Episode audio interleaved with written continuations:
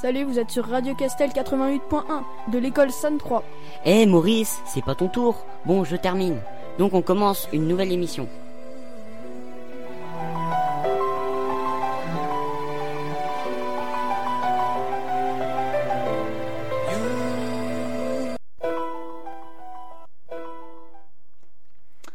Bonjour, vous êtes sur euh, Radio Castel 88.1, euh, la radio du collège Sainte-Croix.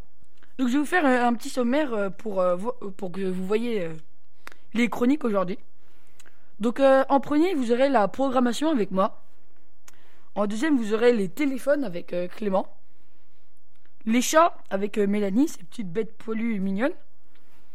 Après, vous aurez avec encore Clément la voiture, l'évolution de la voiture. Puis avec moi, la faute de l'orthographe. Avec Mélanie, vous aurez la NES, une console, une vieille console, je crois. Puis euh, euh, avec moi, pardon, vous aurez les jeux de société.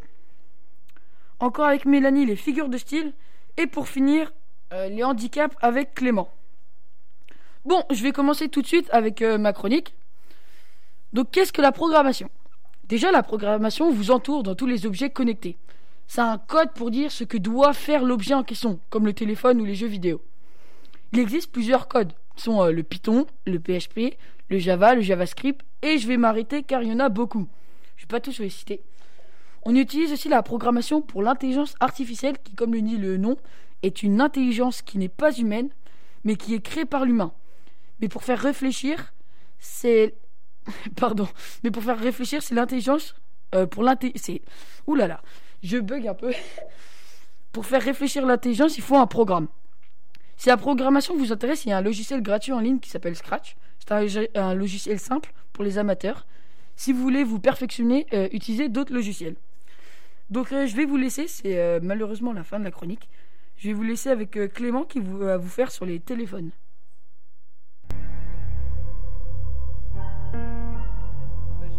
Téléphone, Nouveaux ordinateurs, satellite, voitures volantes. voiture autonome. C'est la rubrique des technologies nouvelles. C'est la chronique des nouvelles technologies. Bonjour, je vais vous parler des téléphones. Le plus ancien téléphone a été créé le 14 février 1876. Le téléphone est un appareil de communication initialement conçu pour transmettre la voix humaine et pouvoir communiquer à distance. Le téléphone a été exploité commercialement aux États-Unis dès 1877 et en France dès 1879.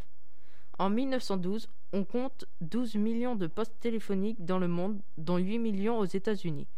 Il y avait en cette même année un abonné pour 18 habitants aux États-Unis, 1 pour 71 en Grande-Bretagne et dans l'Empire allemand, 1 pour 183 en France. Un téléphone mobile est un appareil électronique autonome de dimension réduite permettant initialement de transmettre la voix à l'aide d'ondes radio. Avec l'amélioration des réseaux de télécommunications et la miniaturisation des composants électroniques, le téléphone mobile a évolué pour acquérir au début du XXIe siècle des fonctionnalités proches de celles des PDA. La PDA est un appareil électronique grand public léger, ordinateur de poche effectuant des tâches spécifiques comme service d'agenda de base de données personnelles, de téléphone, de réveil, etc. J'espère que vous aurez apprécié. Je vous laisse avec Mélanie qui va vous parler des chats.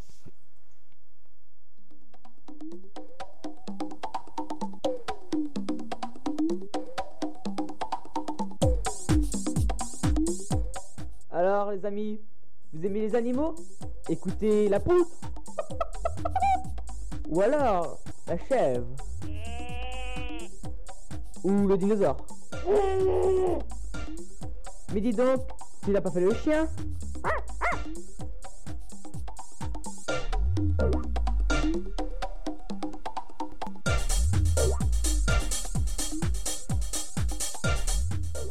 Non, la Bonjour, vous êtes toujours sur Radio Castel 88. Je suis Mélanie et je vais vous parler des chats. Ah, les chats, ces petits mammifères sont chouchou- chouchoutés dans la plupart de nos foyers. Pour une raison précise, ils sont mignons. Ah si, si, si, ils sont mignons. Mais d'ailleurs, pourquoi craque-t-on devant un chaton? Eh ben en fait, un chaton a plein de ressemblances avec un bébé humain. Donc, euh, bon, si votre enfant est aussi poilu qu'un chat, faut quand même commencer à se poser des questions. Je juge pas, hein un peu quand même. Donc, je disais, un chat a plein de points communs avec un bébé humain, de par sa taille, des yeux et de la tête qui sont dis- disproportionnés. Ajoutez à cela le réflexe naturel de prendre soin des plus petits et mignons que soi, alors euh, vous obtenez la formule parfaite pour euh, pour un animal mignon. Bon, certains aiment peut-être un petit peu trop les chats. Euh, dans l'Égypte antique, il était considéré comme l'incarnation de Dieu sur Terre. Ils rigolent pas. hein. Euh, certaines euh, lois entièrement consacrées aux chats, par exemple, si quelqu'un faisait sortir un chat d'Égypte, les sanctions pouvaient aller jusqu'à la peine de mort. Un peu extrême comme ces, Égyptiens. Le chat est un des seuls animaux à avoir eu le pri- privilège de pouvoir se faire momifier en, en Égypte antique. Bon, quittons l'Égypte pour nous diriger vers l'Asie. Le cliché de l'asiatique qui mange bien euh, du chien et du chat est extrêmement répandu, mais c'est surtout les vieilles personnes qui en consomment. Et plus le temps passe, plus c'est mal vu de manger du chat et du chien. Bon, je n'ai pas le temps de tout vous dire sur le chat. Ce petit animal, ce petit être est rempli de bien des mystères et de faits insolites. Alors, tout vous dire en quelques minutes est parfaitement impossible. Je vous laisse donc avec euh, la musique d'Indochine en été français.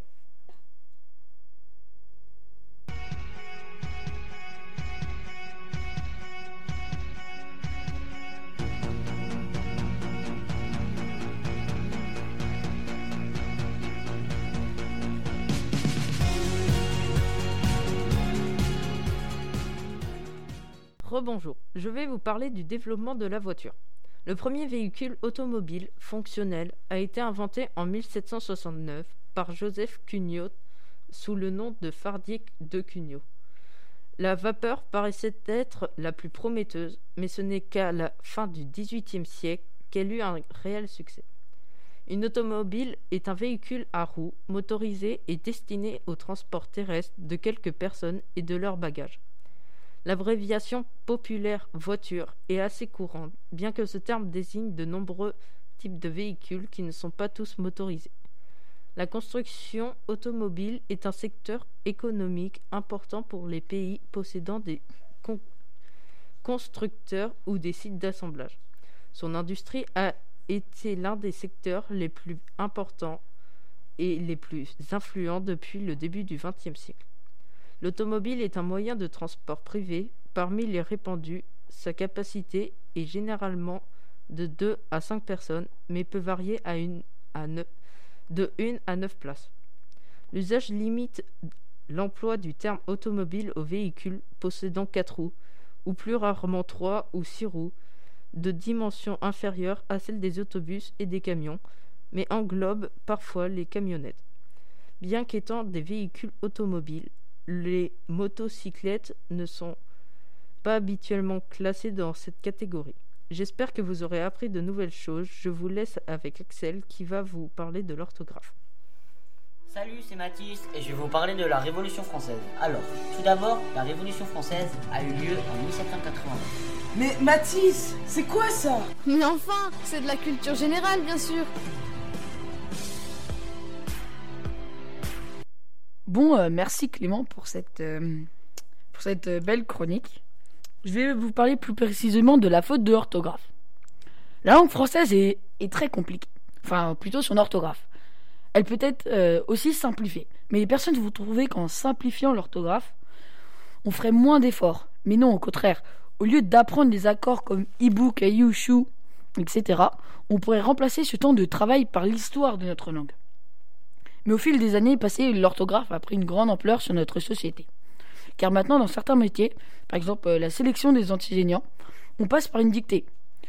Ou euh, sur les réseaux sociaux, euh, ou, sur les réseaux sociaux, ou quand quelqu'un vous écrit un message, on va plus se concentrer sur le message, mais sur les fautes.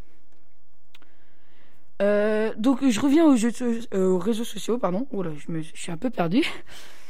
Généralement, on voit un type de commentaire assez courant. Euh, c'est va donc soigner cette orthographe et tu pourras te permettre de donner ton opinion. Donc en fait, c'est de la discrimination. On empêche les gens de s'exprimer car il faut des fautes d'orthographe. Bon après, ça peut se comprendre que les gens fassent des fautes d'orthographe. Prenons le son S. Il peut s'écrire S, 2 S, C, C cédille, SC, comme dans science ou dans piscine. T, comme dans constitution ou finalisation. Di- euh, X, pardon, comme dans 10 ou dans 6. Z, comme dans quartz ou aztèque. TH, dans forsythia, c'est une fleur. STH, dans isthme ou asthme. 2C, dans succion. Et on peut même l'écrire SCCD dans il a qui est ça. Maintenant, prenons la lettre S. Elle peut se prononcer S, Z ou pas. Récapitulons. Un son, 12 manières de l'écrire, une lettre, trois façons de la prononcer. Il y a aussi des mots où on peut chercher la logique. Par exemple, bruit, édit ou crédit. Ils finissent tous par IT, pour faire bruiter, éditer ou créditer. Mais pas abri. Ou même 10 s'écrit avec un X mais se prononce S. Alors que l'on dit une dizaine avec un Z et on écrit un dixième que l'on écrit X mais qu'on prononce Z. Avec euh, l'auxiliaire avoir, le participe passé s'accorde en genre et en nombre avec le complément d'objet direct quand celui-ci le précède. Exemple, les pommes que j'ai mangées, ES. Par contre, quand le complément suit le participe, il reste invariable. J'ai mangé et les pommes. Alors pourquoi avant, mais pas après? Au Moyen Âge, les moines travaillaient dans des conditions difficiles, dans des monastères mal chauffés, mal éclairés, avec des plumes d'animaux, souvent euh, sous la dictée. Quand le moine écrivait par exemple les pieds que Jésus a lavés, ben, un simple regard vers la gauche permet d'identifier ce que Jésus a lavé. Il a lavé quoi? Les pieds, donc le moine accorde. Pas de problème. Par contre, quand le moine écrivait Jésus a lavé, il se dit Jésus a lavé quoi? Je sais pas, je vais attendre, ça va probablement arriver dans la suite du texte. Jésus a lavé avant la fête de Pâques, sachant que son heure était venue, lorsque le diable avait déjà inspiré au cœur de Judas Iscariote, fils de Simon, le dessein de le livrer sur les lacs du Tibériade et patati et patata, les pieds. À tous les coups, quand le moine est arrivé à les pieds, il avait oublié qu'il avait un participe à accorder. Donc c'est de là qu'on a tiré la règle. C'est tout pour euh, cette chronique. Si, mais si le sujet vous intéresse, allez sur YouTube et tapez dans la barre de recherche Arnaud et Jérôme, la faute de orthographe, et vous y trouvez tout ce que je viens de vous dire, et même plus.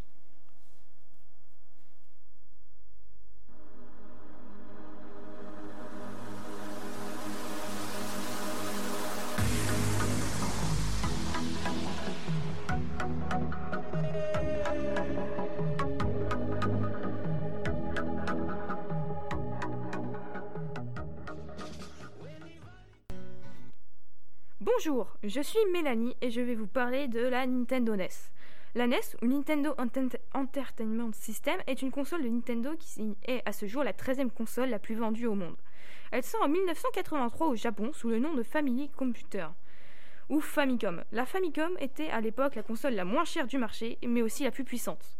Au vu de son succès au Japon, Nintendo veut la commercialiser aux États-Unis. Problème là-bas, à cause du crack du jeu vidéo, personne ne voudrait acheter quelque chose ayant, un- ayant computer, donc ordinateur, dans son nom. Du coup, Nintendo décide qu'aux États-Unis, la Famicom ne s'appellerait pas Famicom, mais la Nintendo Enter- Entertainment System, NES par, abréviation. Au succès, le succès fut total et cela redynamisera l'industrie du jeu vidéo. Au marché, euh, euh, un marché de fausses nets émergea, euh, a émergé pendant l'apogée de, la console. En particulier là où Nintendo n'avait pas officiellement diffusé la console.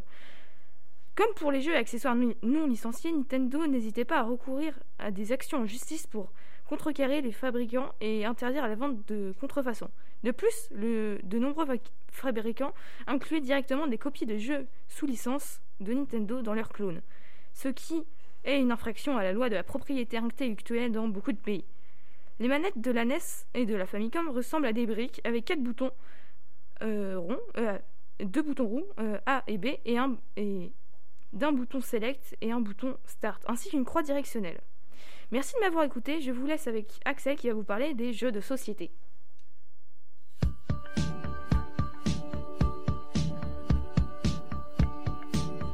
Radio Castel, on aime. Radio Castel, on aime. Radio Castel, on aime. Radio Castel, on aime. Radio Castel, on aime. Radio Castel, on aime. Radio Castel, on aime. Radio Castel, on aime. Radio Castel, on aime. Radio Castel, on aime.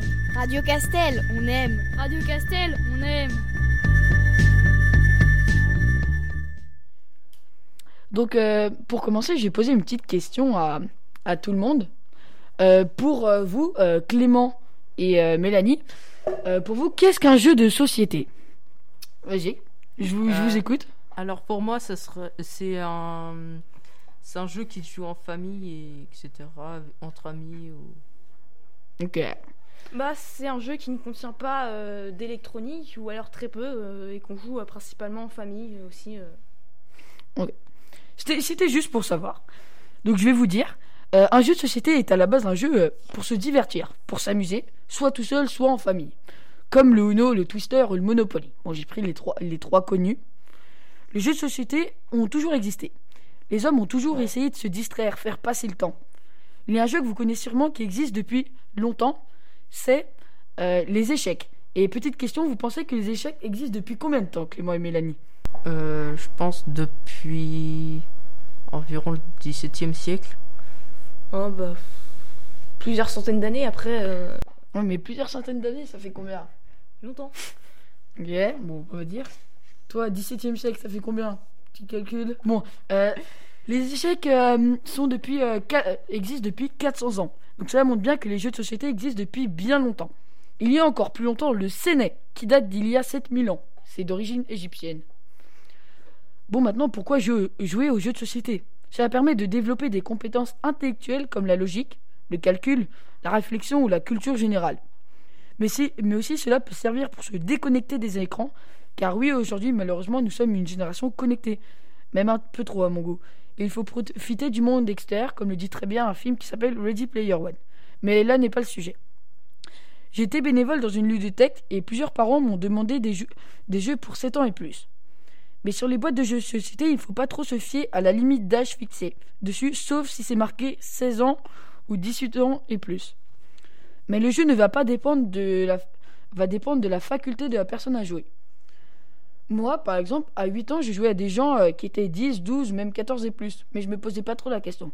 Car je suis une personne qui aime beaucoup jouer. Et si le jeu m'intéresse, bah, je prêt à tout bah, pour essayer de le comprendre. Et donc, je joue beaucoup et j'aime ça. Et j'ai la chance d'avoir un père qui aime aussi jouer euh, aux jeux de société avec moi. Euh, les jeux peuvent permettre aussi euh, de développer la faculté de jouer en collectivité ou même en collaboration, comme euh, Magic Maze ou L'île interdite. Tout ça pour vous dire que les jeux apportent que du bénéfique à votre santé, à tous, même aux plus jeunes et aux plus âgés. Bon, je vais vous laisser sur une euh, petite pause musicale euh, de Wake Up.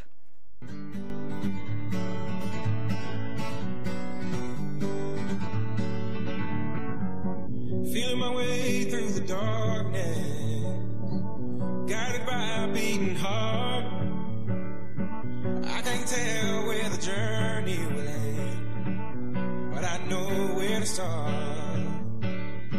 They tell me I'm too young to understand. They say I'm caught up in a dream. Bonjour, je suis toujours Mélanie et je vais vous, par- je vais vous parler des figures de style. Alors, pour les trois dernières qui, se sont endormies pendant le cours de français, je vais vous, présenter quelques figures de style. 10 plus précisément. 1. La litote. La litote, c'est le fait de décrire quelque chose par le contraire de son contraire. Dire pas mort pour dire vivant, par exemple. Si aux, si aux infos vous entendez dire d'un match quelconque que c'était pas le match du siècle, ça veut pas dire que c'était presque le match du siècle, mais que ah non, il y en a eu un autre qui a fait mieux. Non, ça veut juste dire que c'était un match pas ouf. 2. L'euphémisme. Il ressemble un peu à la litote, mais son effet est contraire. L'euphémisme, c'est le fait de d'employer un mot moins fort. C'est dire grand pour dire géant, par exemple. L'hyperbole, c'est très simple, c'est le fait d'exagérer à mort quelque chose. C'est exactement le contraire de l'euphémisme. Dire euh, qu'on se donne un nombre supérieur à 100%, par exemple. La graduation, euh, alors là aussi c'est très simple. C'est en fait d'en faire de plus en plus des caisses. Je t'aime un peu, beaucoup, passionnément, à la folie, par exemple. Mais ça peut aussi aller dans l'autre sens. Les assonances et les allitérations. Oui, je mets les deux en même temps parce que c'est quasiment la même chose. Les assonances, c'est le fait de répéter des voyelles qui dit le petit kiwi, par exemple. Et les allitérations, c'est pareil, mais avec des consonnes. Bien le bande de baleines à bosse. Par exemple, euh, ça peut servir à rythmer un texte ou euh, à imiter le son de ce dont on parle. Les comparaisons et les métaphores. Là aussi, c'est très simple. Les comparaisons, bah, c'est dans le nom, hein, c'est le fait de comparer euh, quelque chose bah, à autre chose. Et la différence avec les métaphores, c'est que dans une comparaison, il y a un, un mot ou une formulation qui explique le rapport entre les deux entités. Il y a un comparé, un comparant et un outil de comparaison. Tu es étourdi avec une comparaison, ça peut donner tu as l'air d'être ailleurs. Une métaphore se passera d'outil, donc ça peut devenir tu as la tête ailleurs ou tu es dans les nuages. 7. La métonymie. C'est le fait de remplacer A par B en comptant sur le lien logique entre A et B. Exemple, très simple. Tu veux boire un verre? On ne va pas boire le verre, mais on va boire le contenu du verre. L'oxy- euh, 8. L'oxymore. L'oxymore, c'est quand deux idées contraires forment un groupe de mots. Une élégante difformité, par exemple, ou une magnifique catastrophe. 9. Le pléonasme. Il s'agit de dire deux choses qui vont dans le même sens. Vous seriez étonné de voir le nombre de pléonasmes qu'on entend et utilise tous les jours. Je l'ai vu de mes yeux. Bah oui, t'as jamais rien vu de tes oreilles. Ou alors, les mineurs de moins de 15 ans. Bah oui, parce que les majeurs de moins de 15 ans, de plus de 15 ans, euh, de moins de 15 ans, c'est déjà beaucoup plus rare. Euh, 10. euh, La prosopopée. Là aussi, c'est simple. C'est le fait de parler, de faire parler ceux qui ne parlent pas. La lune qui répond à Nicolas Sirkis quand, dans J'ai demandé à la lune d'Indochine, par exemple. Voilà, j'espère que votre cerveau n'a pas trop fondu. Si c'est le cas, ne vous inquiétez pas. Une minute ou deux au il redeviendra solide. Merci de m'avoir écouté. Euh, j'espère vous avoir appris des trucs.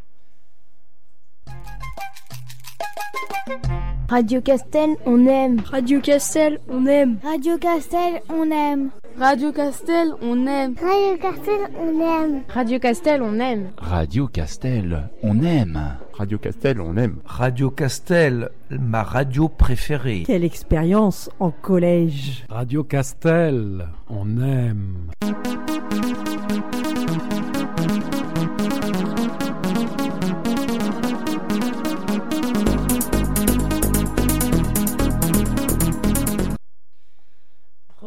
Bonjour. Je vais vous parler des différents handicaps.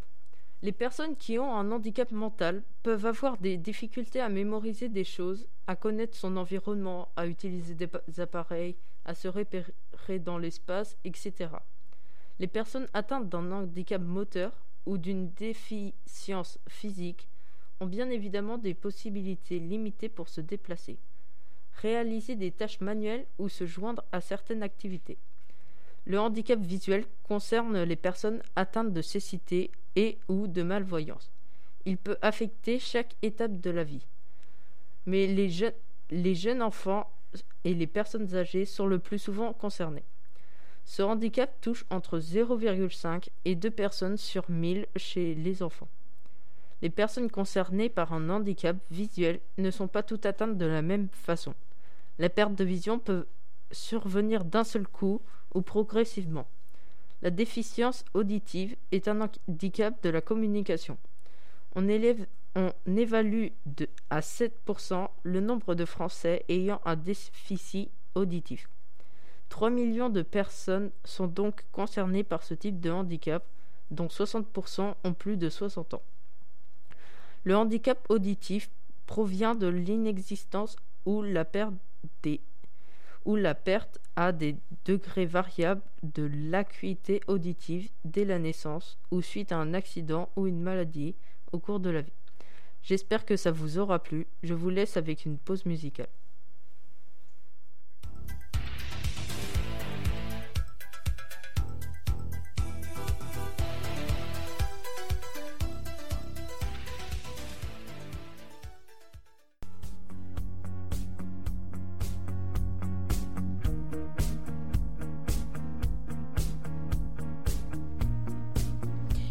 Toujours sur Radio Castel 88.1, la radio du collège Sainte-Croix Château-Giron. L'émission continue.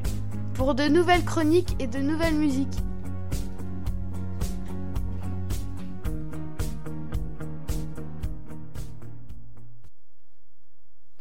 Bonjour à tous, vous êtes toujours sur Radio Castel 88.1 en présence de Florella.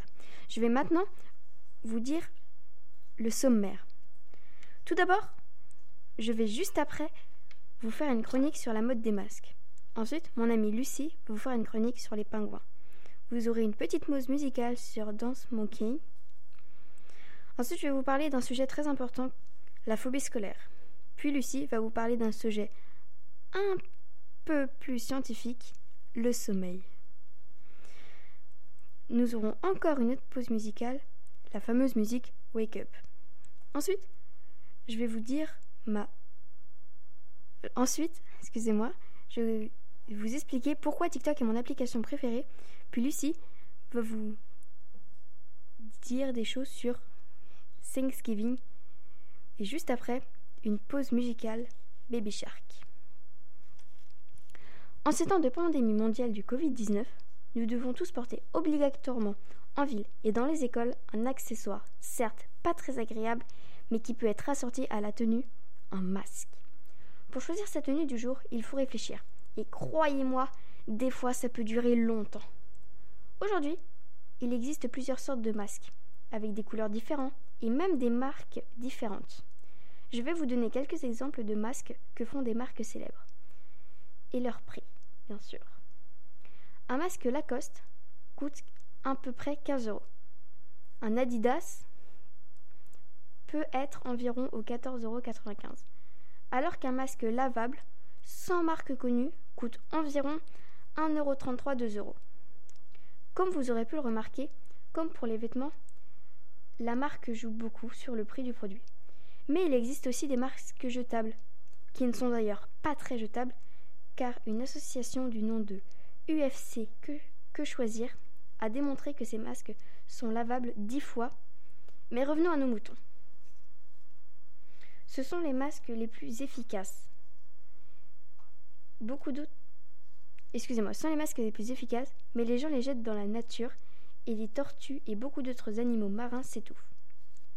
Pour conclure, les masques sont essentiels dans notre vie. Et comme tout accessoire, il y a une mode pour ces masques.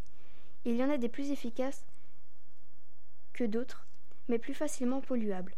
Alors, pour les porteurs de masques jetables, s'il vous plaît, faites un geste pour la planète et ne jetez pas vos masques dans la nature. Vous êtes toujours sur Radio Castel 88.1 et je vous laisse avec ma collègue et amie Lucie.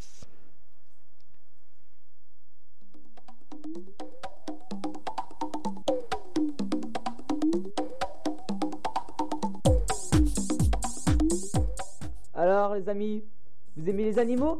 Écoutez la poutre Ou alors la chèvre Ou le dinosaure. Mais dis donc, tu n'as pas fait le chien.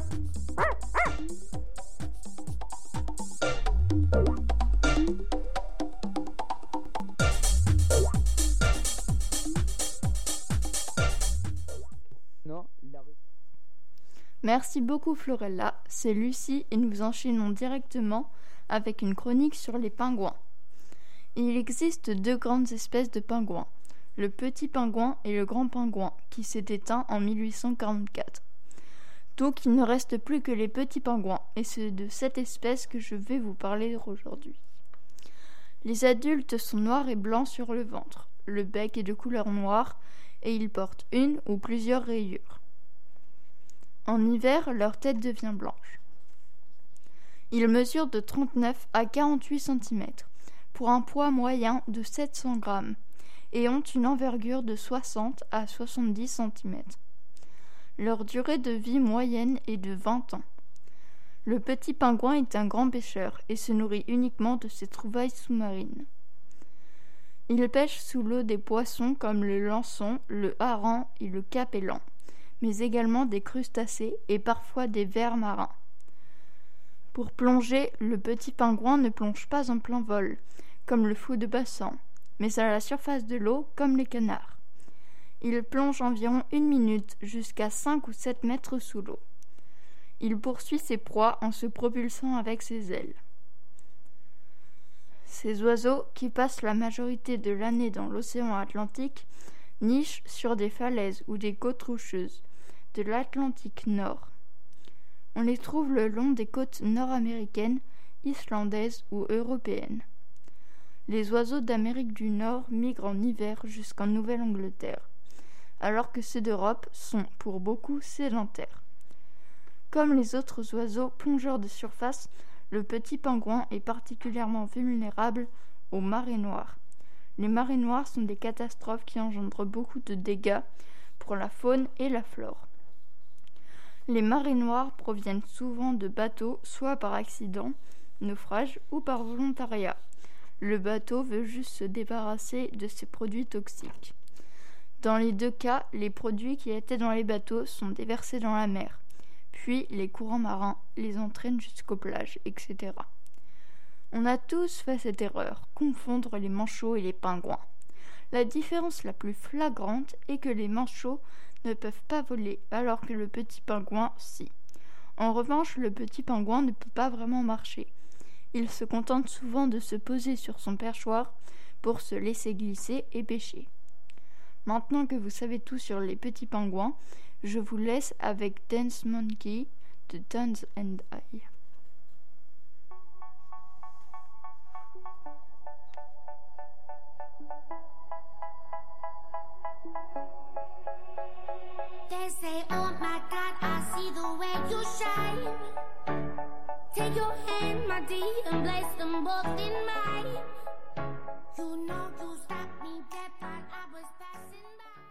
Vous êtes toujours sur Radio Castel 88.1 en présence de Florella.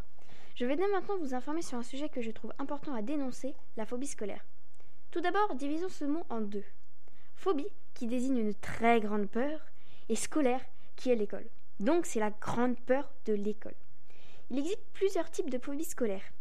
Tout d'abord, la précoce, entre 5 et 7 ans, rattachée à l'angoisse de séparation, mais aussi une autre plus tardive, vers l'âge de 10 ans, avec des mécanismes psychopathologiques plus complexes. Le harcèlement peut provoquer une phobie scolaire, mais il y a aussi d'autres facteurs qui changent selon l'individu. La phobie scolaire constitue environ 5% des motifs de consultation en pédopsychiatrie et toucherait entre 1 et 2% des enfants d'âge scolaire. La phobie se déclare lors du départ de la maison. Sous forme de crise de panique, la seule façon de calmer la crise est que l'enfant soit convaincu qu'il n'ira pas à l'école.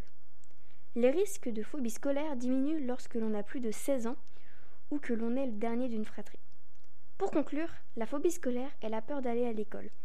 Elle part au fur et à mesure du temps, mais elle est tout d'abord, mais elle est tout de même, excusez-moi, handicapante. À cause de cette phobie, à chaque départ pour aller à l'école, l'enfant a une crise de panique. Après cette chronique, vous êtes toujours sur Radio Castel 88.1 et tout de suite, Lucie va vous parler du sommeil. Je te remercie Florella pour cette chronique sur la phobie scolaire et nous allons désormais parler du sommeil chez l'être humain avec Lucie. Si nous devions donner une petite définition, ce serait le sommeil est un état naturel alternatif de perte de conscience, mais qui se distingue de l'inconscience par la préservation des réflexes et par la capacité de la personne endormie à ouvrir les yeux et à réagir à la parole et au toucher. Mais le sommeil, à quoi ça sert? Le sommeil sert essentiellement à ce que l'organisme humain se restaure physiquement pendant le sommeil, se guérisse et élimine les déchets qui s'accumulent durant les périodes d'activité. Bien que le corps puisse se restaurer pendant la période d'éveil, il est bien, plus efficace la nuit. Le sommeil sert à récupérer nos forces physiques et mentales. Chez les enfants et les ados, il est aussi important de beaucoup dormir pour grandir. Le sommeil favorise aussi la mémorisation et l'apprentissage, mais il contribue également au bon développement du cerveau. Le sommeil est composé d'environ 4 à 6 cycles de 90 minutes, eux-mêmes composés de trois phases principales. Dans ces phases, nous retrouvons le sommeil lent léger, le sommeil lent profond et le sommeil paradoxal. Durant la phase numéro 1, le sommeil lent léger, nous pouvons facilement nous réveiller, car nous sommes entre l'éveil et le sommeil. On peut avoir l'impression de tomber ou d'avoir des soubresauts et un rien nous réveille. Le sommeil lent léger étant la porte du étant la porte d'entrée du sommeil, il est donc important que cette phase se passe dans les meilleures conditions possibles. Pendant la phase numéro 2, le sommeil lent profond, nous avons beaucoup de mal à nous réveiller. C'est le moment du cycle où l'on récupère le plus de la fatigue physique accumulée tout l'organisme est au repos et récupère. Ensuite vient la phase numéro 3, encore le sommeil lent léger, là où nous nous réveillons facilement. Et enfin, à la phase numéro 4, au moment du sommeil paradoxal, nous rêvons.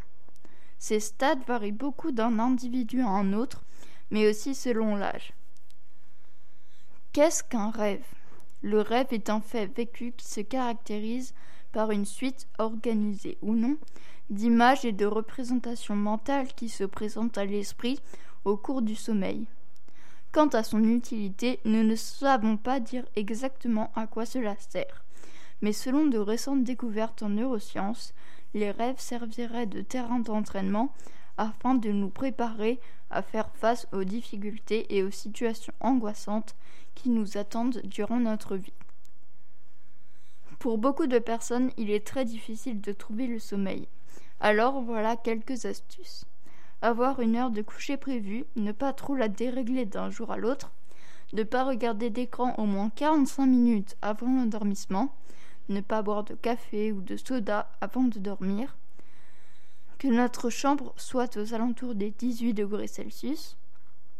Pour certaines personnes, lire peut également aider. Et désormais, vous allez écouter Wake Up de Julie and the Phantom.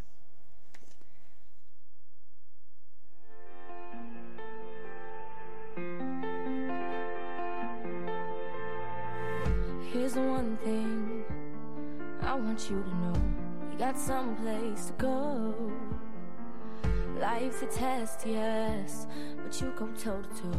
You don't give up, no, you grow. Et me revoilà, c'est Florella sur Radio Castel 88 points. Pour ma dernière chronique du jour, je vais vous présenter mon application préférée, je cite TikTok. TikTok est une application mobile de partage de vidéos et de réseautage social, lancée en 2007. Elle est développée par l'entreprise chinoise ByteDance.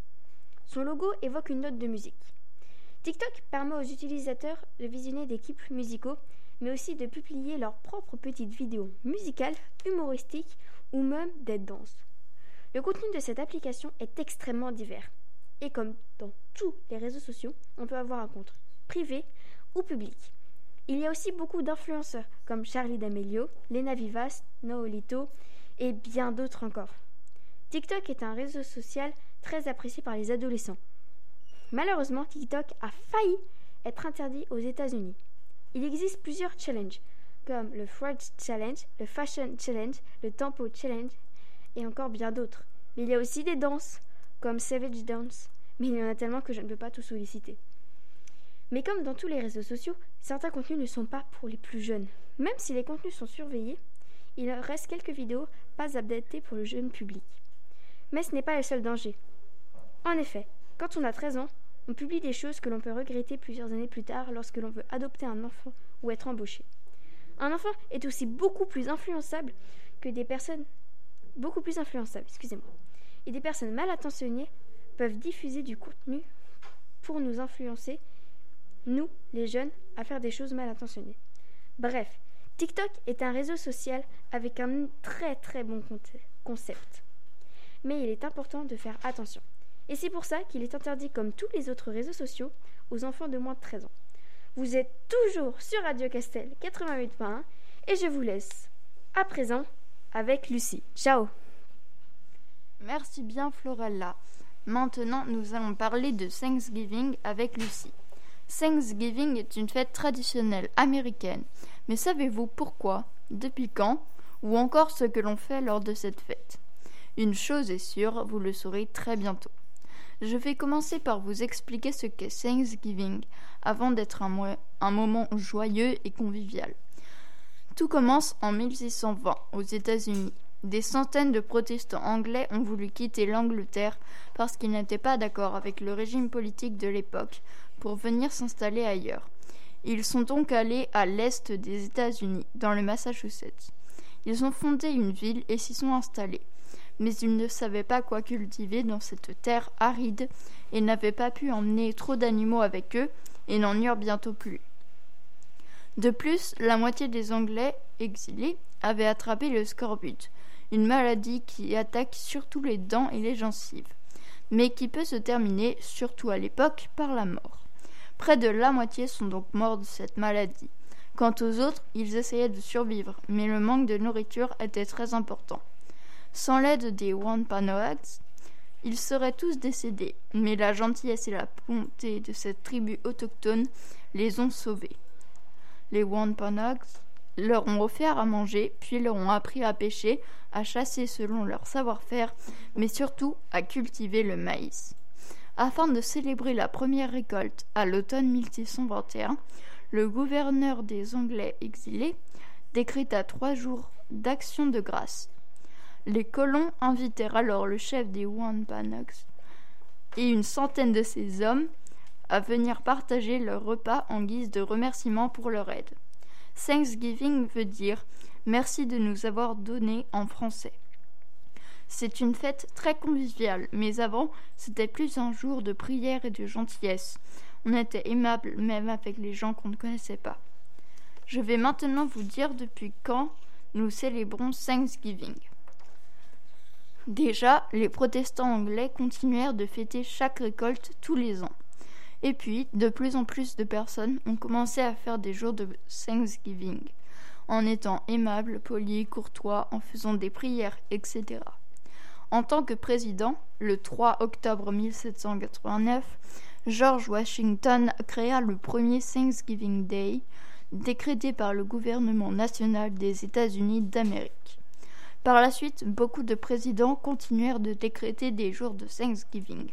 Puis, cette fête est rentrée dans les traditions américaines car elle symbolise la création des États-Unis. La date a beaucoup évolué, mais c'est généralement le dernier jeudi de novembre que la fête a lieu. Cette année, c'est le jeudi qui vient, le jeudi 26 novembre.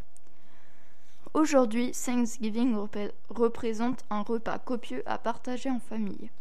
Le premier repas de Thanksgiving était notamment composé de la dinde, du gibier, du poisson, du homard, des palourdes, des baies, des fruits, de la citrouille ou encore de la courge.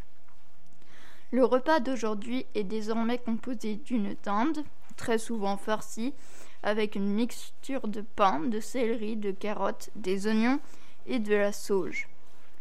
D'autres produits peuvent être ajoutés, notamment des noix, des châtaignes, du raisin, des pommes et même parfois du bacon ou des saucisses. En accompagnement, on peut retrouver de la purée, des courges, des patates douces, du maïs ou des haricots verts. C'est très varié en fonction des régions, des moyens financiers et du temps, car pour certaines familles, la préparation peut commencer le matin de la veille de Thanksgiving. Pour le dessert, on se contente souvent d'une tarte et pour les boissons, on retrouve souvent du cidre ou du vin. Je vous laisse désormais avec Baby Shark de Ping Fong.